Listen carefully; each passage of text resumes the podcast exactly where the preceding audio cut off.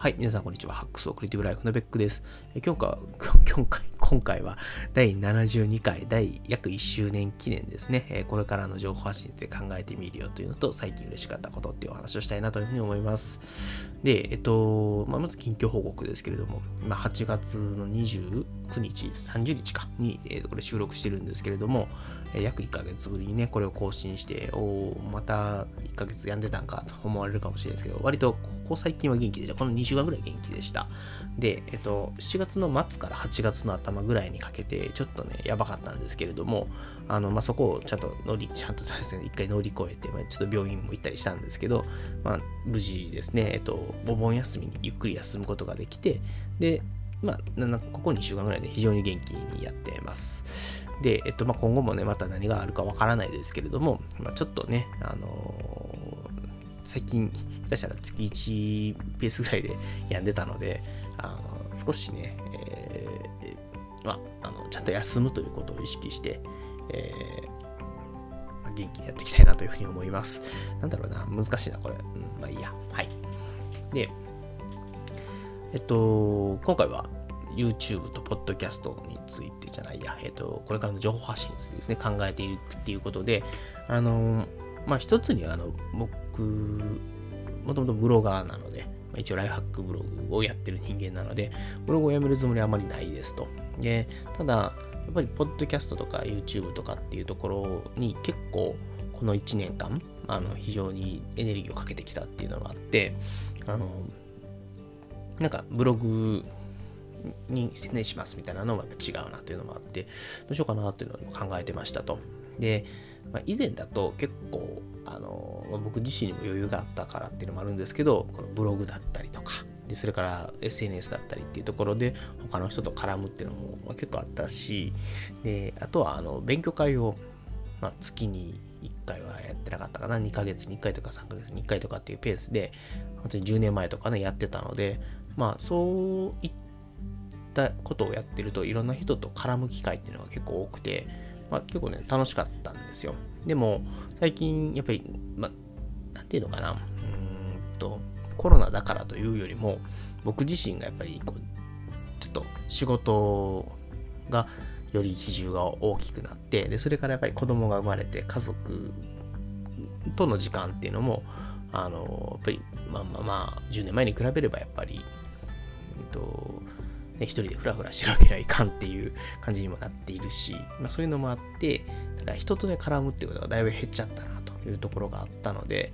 まあ、せっかくね、こういうポッドキャストとか YouTube とかやってるんだったら、そこにもういろんな人と絡むっていう要素を持ってくると、もっとなんか自分の中で、こう、10年前にやってたような感じに近い雰囲気で、えー、こういう情報発信というかね、あの、ブログだったり、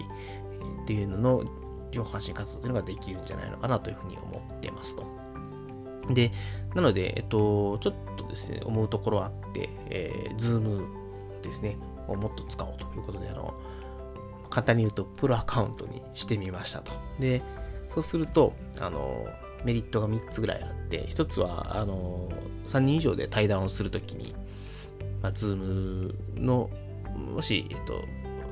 プロアカウントじゃなくてフリーのアカウントだったら40分って制限がつくんですけれども、まあ、それがなくなると。なんで3人以上の対談が簡単にできるようになりますっていうのと、それからあのクラウド録画っていうのができるようになるんで、まあ、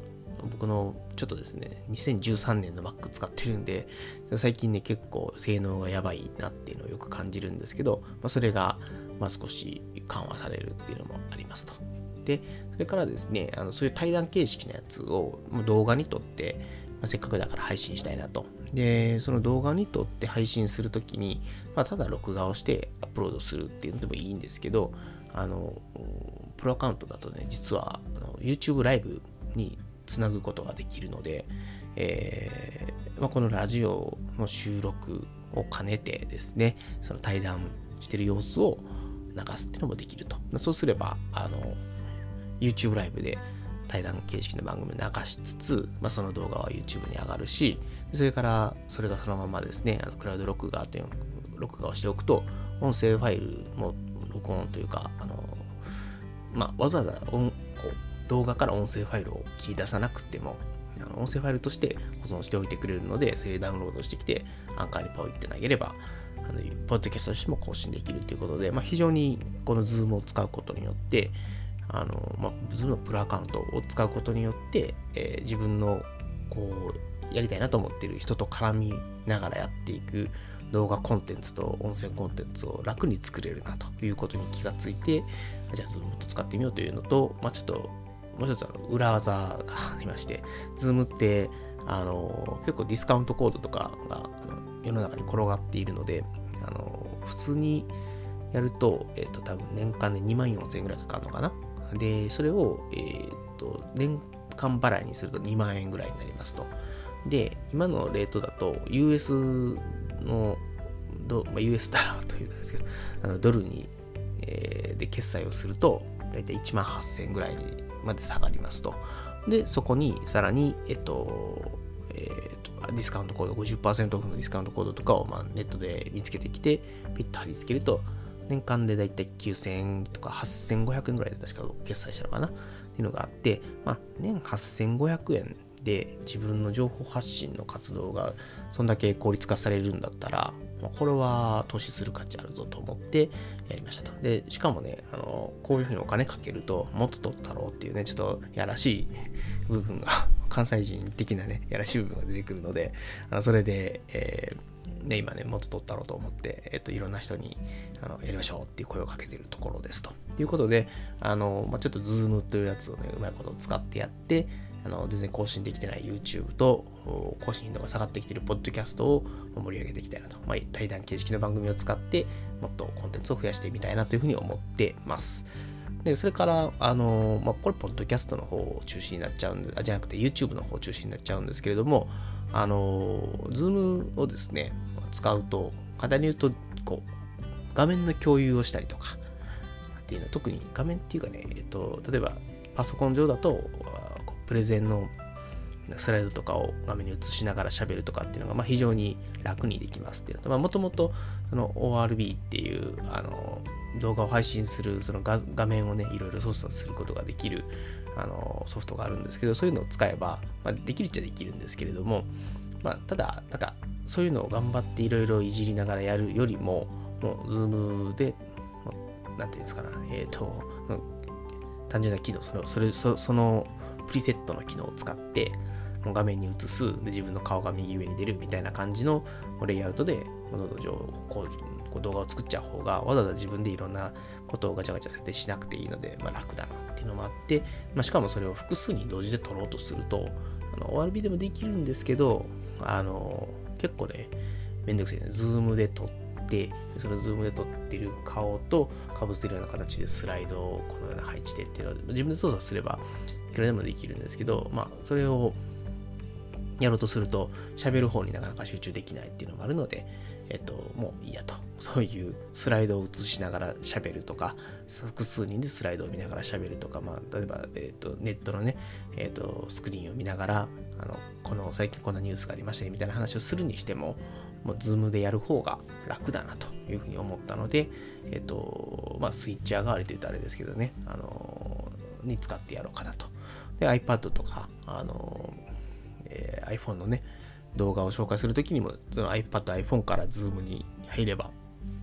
画面の共有っていうのもかなりできるので、なかなかあの自分がね、やりたいと思ってる、まあ、そのスライドを使ったプレゼン的なことをやるとか、あの iPad とか iPhone とかの画面を見せながら、まあ、何かこう説明をするとかっていうことがですね、非常に容易にできるということで、えー、Zoom を使うといいんじゃないかというふうに思った次第でございます。ということでね、このちょっと Zoom を使って情報発信をしっかりやっておくから、次回ちょっともうちょっとこの辺を掘り下げてといいますか、あの今回、えっと、今、音声だけで撮っているんですけれども、あの次回はちゃんと Zoom で実際に映像を撮りながら、こんな風に使うんですよっていうのをプレゼンするあの Zoom を使った情報発信フローについてっていうのを第73回でお送りしようかなというふうに思ってます。で、ここだけの話聞いて、えっと、第72回はもともとこの話をするつもりだったんですけれども、あのちょっとですね、動画を撮って生配信を YouTube ライブでやってたんですけど、それをやってる時にあの家族が帰ってきてしまって、やっべえと思って、プチプチって消して、あの途中で動画が切れると。で、その動画をもう非公開にしてお蔵入りさせたんですけれどもっていうアクシデントがあって、第72回でズームの話はできてなかったあの映像を流せなかったんですけれども、ちょっと第73回で改めて、ズームを使ってどのように情報を発信をしていくかっていうのを、まあえーと、YouTube を見ている方であれば、えーと、そこで、まあ、実演といいますか、デモンストレーションを見ながらできるような会をやりたいなと。まあ、ポッドキャストの方にも音声だけ流したいなというふうに思います。はい。でね、最近思ったんですけど、まあ、全然全然ちょっと話脱線するんですけれども、やっぱり更新頻度がね、下がってくると、話の組み立てがなんかね、下手くそになってくるというか、なんか、あれ話忘れた、これ話忘れたと思って途中でそれを差し込んでしまって、なんかね、聞いてくださってる方をこう置いてけぼりにするような構成になってるっていうのを自分でも分かりながら、あでもこれ今止めて、ここから編集点作って編集するのはちょっとあれだな、みたいなのを思って、そのまま続行しちゃうみたいなのがね、あって、なんかやっぱり72回もやってるのに、いまだにこのグダグダさみたいなところをえー、自分でも申し訳ないなと思ってますが、あのすいません、お付き合いくださいとしか言いようがないので、よろしくお願いします。はい。で、えっと、でも一つ、その、じゃあ YouTube と Podcast はそんな感じで Zoom を使って、対談形式のやつを増やしたり、プレゼン形式のやつを増やしたりしていこうかなと思ってはいるんですけれども、あの、改めてブログの方どうしようかなと思った時に、あの、まあ、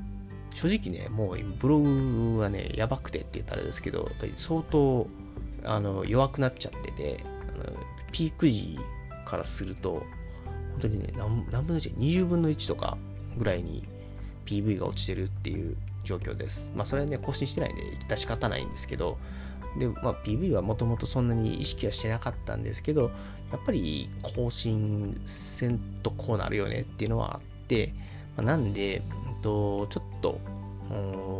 あんまり難しいこと考えずにと言ったらあれですけれどももともとそのポッドキャストで話した内容を記事にする形で、まあ、ブログを充実させようみたいなことを思ってたんですけど、そうすると、ポッドキャスト止まるとブログも止まるので、あまり難しいこと考えずにブログで話す、えっと、書きたいネタっていうのを、まあ、ちょっとこう、ちょっとずつ書き溜めていっておいて、ブログはブログでやりつつ、で、ポッドキャストの方で話したネタは、あの、まあ、使えるなと思えばブログにこう投げていくみたいな感じでやろうかなというふうに思ってます。ね、ポッドキャスト、YouTube の方、うん、あ、まあ、今ちょっと悩んでるのが、あの、YouTube ってやっぱり、あの、撮ろうとするとですね、まあ、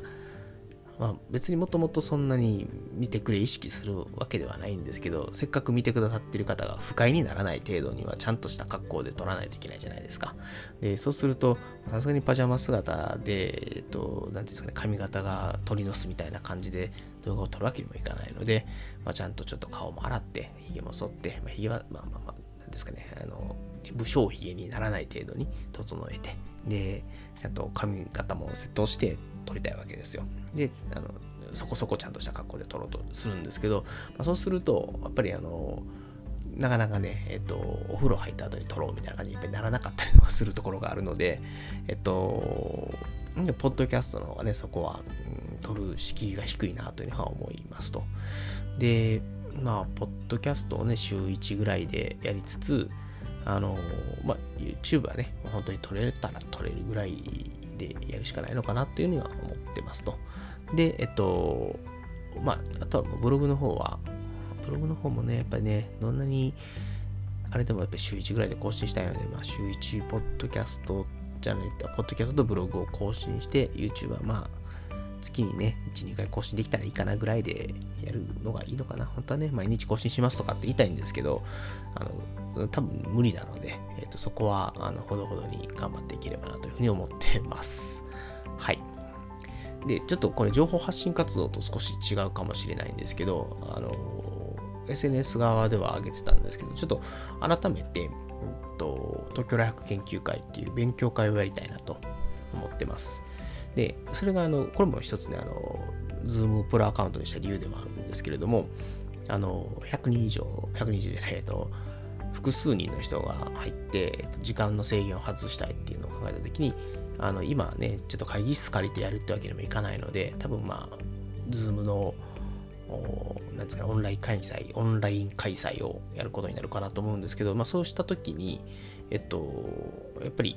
え、100人ぐらいまで入れるんですね、プロアカウントって。なんで、誰か1人、プロアカウントの人がいれば、そういうオンライン勉強会っていうのもまあできるし、本当はあのセミナー形式とかでやる方が、あのいろいろトラブルも減るからいいなとは思うんですけど、ちょっとセミナー機能をつけると、むちゃくちゃ高いんですよね、ズームって。なんで、えっ、と、まあ、そこはちょっとぐっとこらえて、まずはあの100人入っても3時間ぐらいは勉強会ができるような形で、えー、Zoom のプロアカウントにしました。で、なんでトラッケン久しぶりにやりたいかな、ややろうと思ったかっていうと、あの、実はね、2010年の7月25日にトラッケンの第1回っていうのをやったんですよ。つまり、今、だいたいもう10年と1ヶ月ぐらい経ってしまってるんですけれども、もう10周年記念だったんですよね。あの、今年が。で、あでも今年もコロナやから無理やなと思ってたんですけど、でもよくよく考えたらもう今もういろんなイベントがどんどんオンラインで開催されていって、なんか、やっぱりすごいなと、やっぱりそういうイベントやってる人たちってたくましいなと思って、で、しかも、まあ、ね、ズーム開催だったら多分2、3時間ぐらいで勉強が終わるので、なんか家をね、例えば半日、1日空けて、っていうのはなくなるので、まあ、それはそれで結構もしかしたらリーズナブルな開催になって、しかも、ね、それをこう聞く人たちにとっては、あのまあ、リアルで聞けないっていうところはあるにしても、まあ、ちゃんとあのプレゼンも、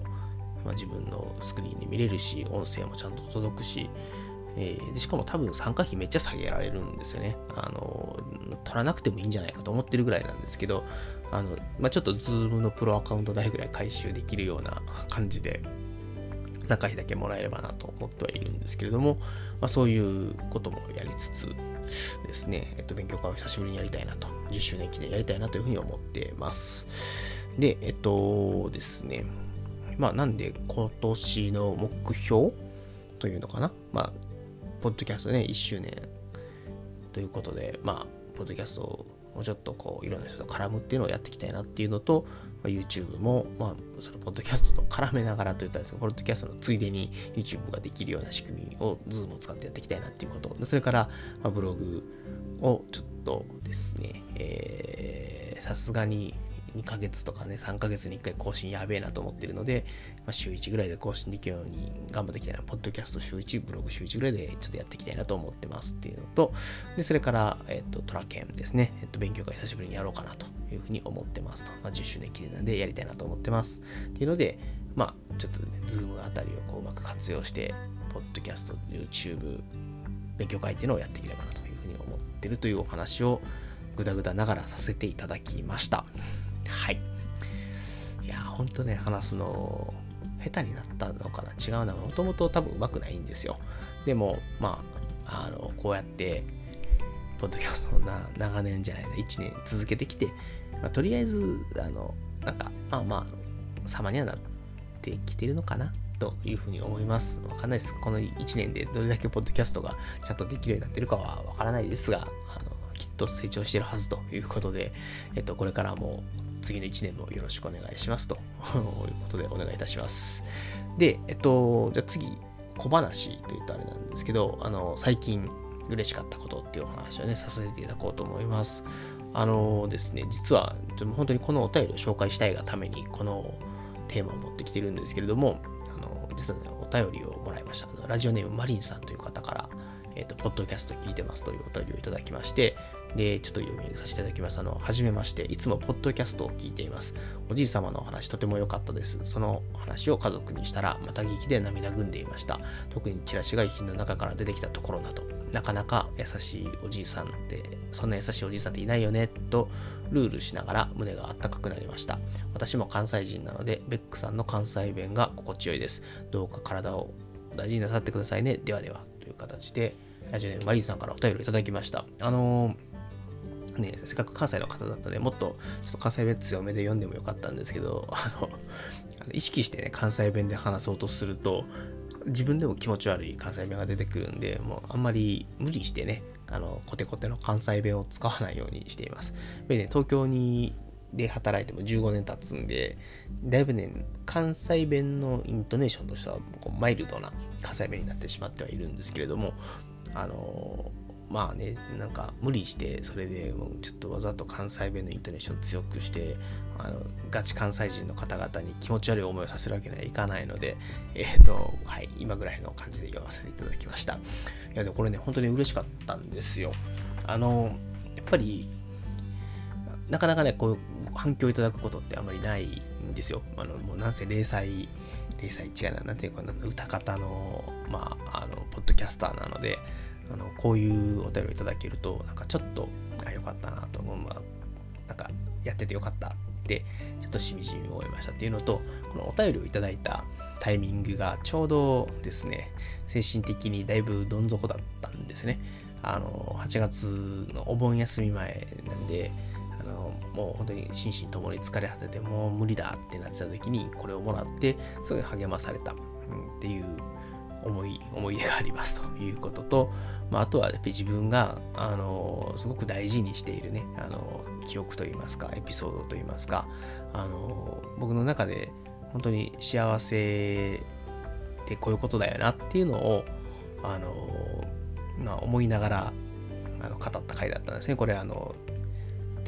第71回転職して1ヶ月の所感幸せについて考えたことなどっていう中であの自分のねおじいちゃんの話をしたんですけれども、まあ、その自分の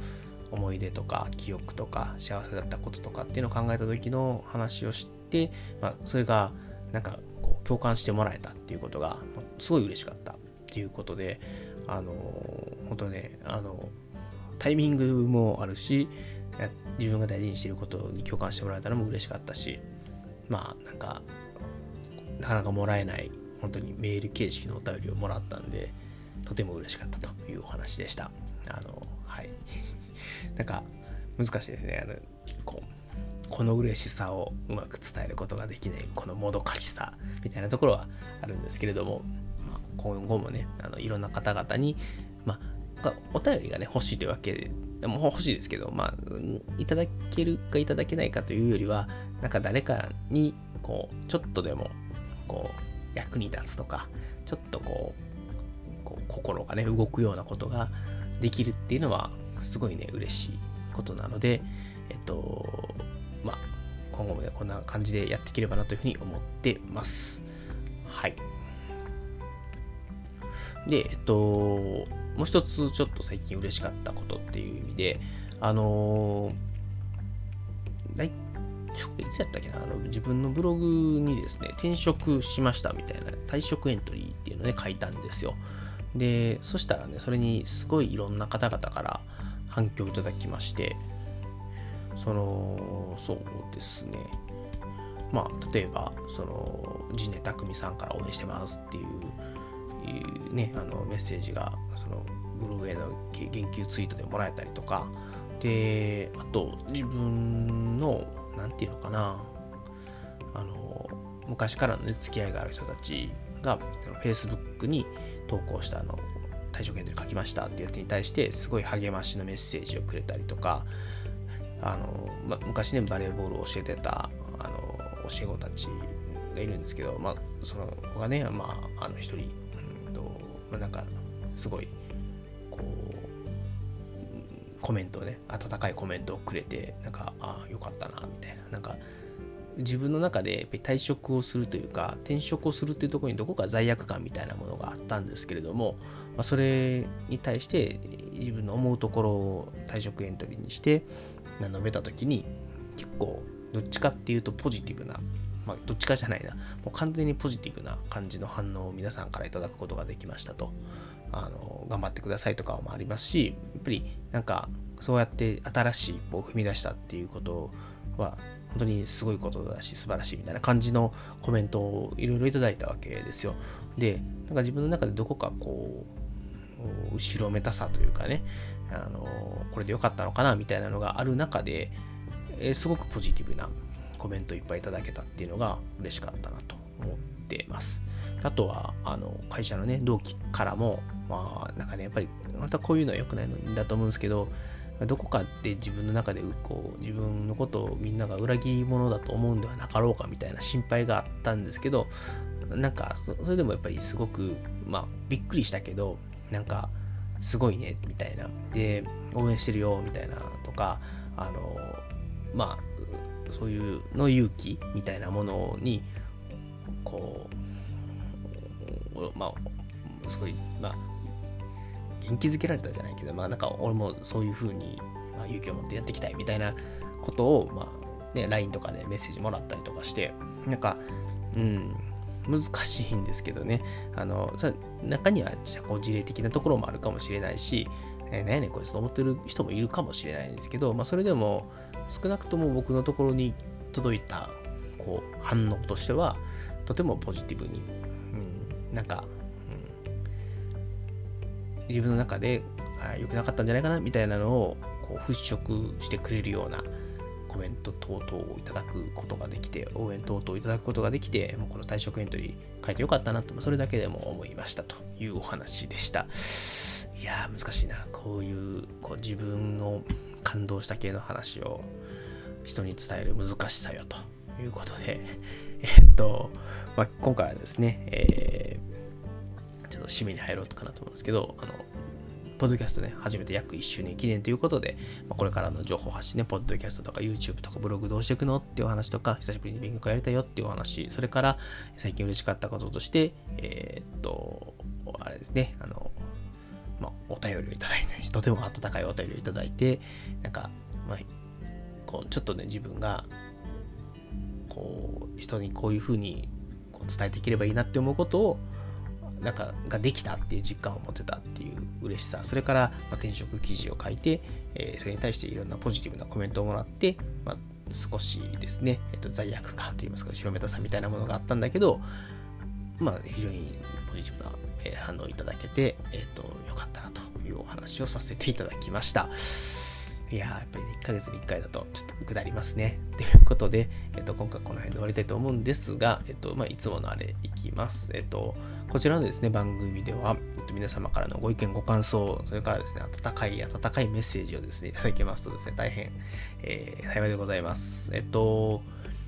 ツイッターの方で、ハックスアンダーバーレイディオっていうハッシュタグがあるので、そちらの方に、えー、投稿いただければ、漏れなくピックアップされると思いますし、でそれからですね、あのメールでもいただけるとですね、非常に嬉しいです。えっと、まあ、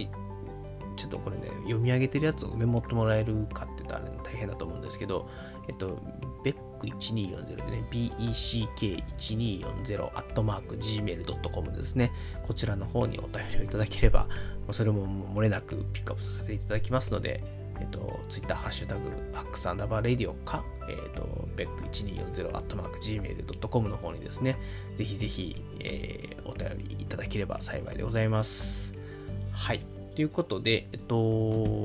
今回はこれで終わりたいと思います。次回は、あの、Zoom を使った情報発信の件で、えっと、実際に YouTube の動画と、えー、このポッドキャスト同時に収録する様子を第73回でお送りできればなと思っていますというのと、多分ですね、えっと、その先で、えー、今、3、4人ぐらいですね、あのこのポッドキャストをちょっとコラボしましょうっていうの話が進んでいるので、えっと、ゲスト会が、えー、お送りできるんじゃないかなというふうに思っております。ということでですね、今回この辺で終わりたいと思います。それでは皆様、最後までお聴きいただきましてありがとうございました。また次回もお会いいたしましょう。さようなら。